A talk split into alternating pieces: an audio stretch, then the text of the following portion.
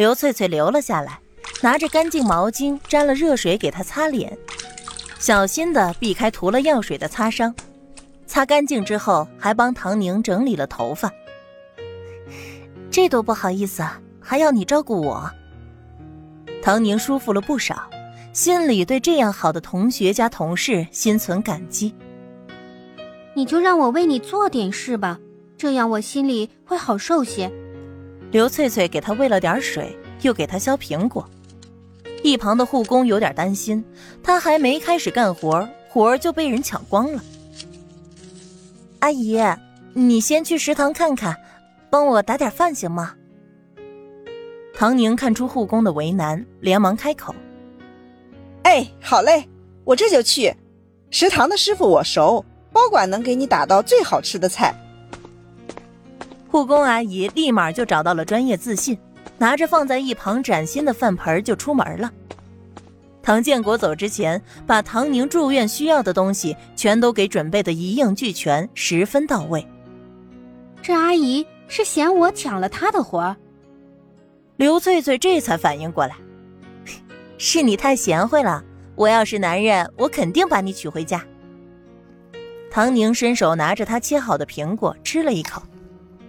唐宁，咱俩算是好朋友了吧？刘翠翠突然问。她还有点不太好意思。你也知道我性格闷，平时也就和你来往多些，日久见人心，这话真是没说错。原来我还以为付小晴热情善良，没想到，现在我看清楚了，也想明白了。你愿意和我做好朋友吗？唐宁缓缓的把苹果嚼碎咽下去，然后看着他。咱俩不早就是好朋友了吗？刘翠翠笑了。要不是真的认识你，光听他们嘴里说，都快要以为你是个传奇人物了。怎么就传奇了？不就是跳了个伞吗？咱们上课的时候都跳过的呀。不，不只是跳个伞，那可是和死神赛跑，并且跑赢了的飞行员，太牛了。刘翠翠一脸的崇拜。说实话，唐宁，你这辈子才过了小二十年，精彩程度已经超越了许多人，够我吹一辈子了是吧？是不是这个意思？唐宁乐不可支。飞机爆炸这件事情还是引发了不小的讨论，还上了报纸新闻，有记者要来采访唐宁，被唐宁使出了四两拨千斤的招数，始终都没有采访到什么感兴趣的内容。不过，偶然拍到的一张唐宁穿着病号服的照片却惊为天人，一登上报纸，立马就引起了热烈的反响。什么最美女飞行员的名号都给她安上了。不过，唐宁一点也不担心，纸质媒体的时代，反响再热烈也还是有限，渐渐的也就平息了。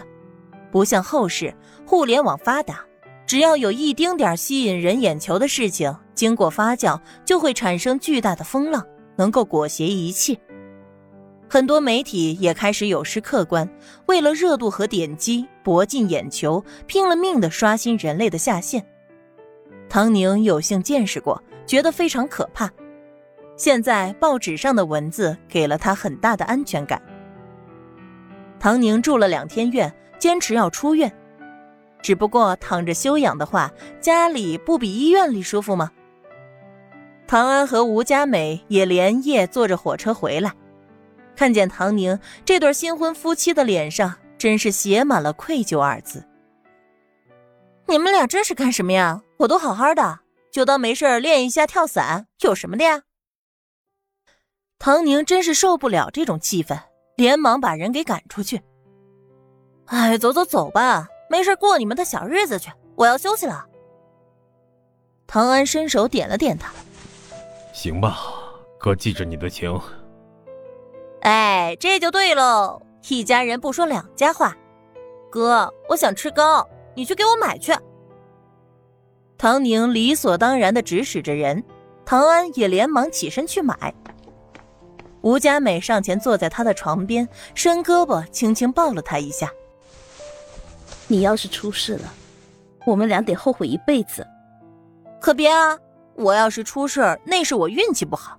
你们两个可以思念我、怀念我，可是你们还是要好好的过你们的日子呀，不然我不就白白牺牲了吗？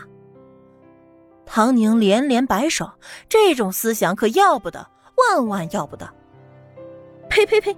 什么牺牲不牺牲的，我听不得这种话。吴佳美是真的被吓着了，她忍不住想：这事儿，唐宁要是没有想着他和唐安的新婚假期，这事儿本该摊在唐安的身上。万一，他是真的不敢想。好在唐宁没出什么大事儿，要不然真是一辈子都过意不去。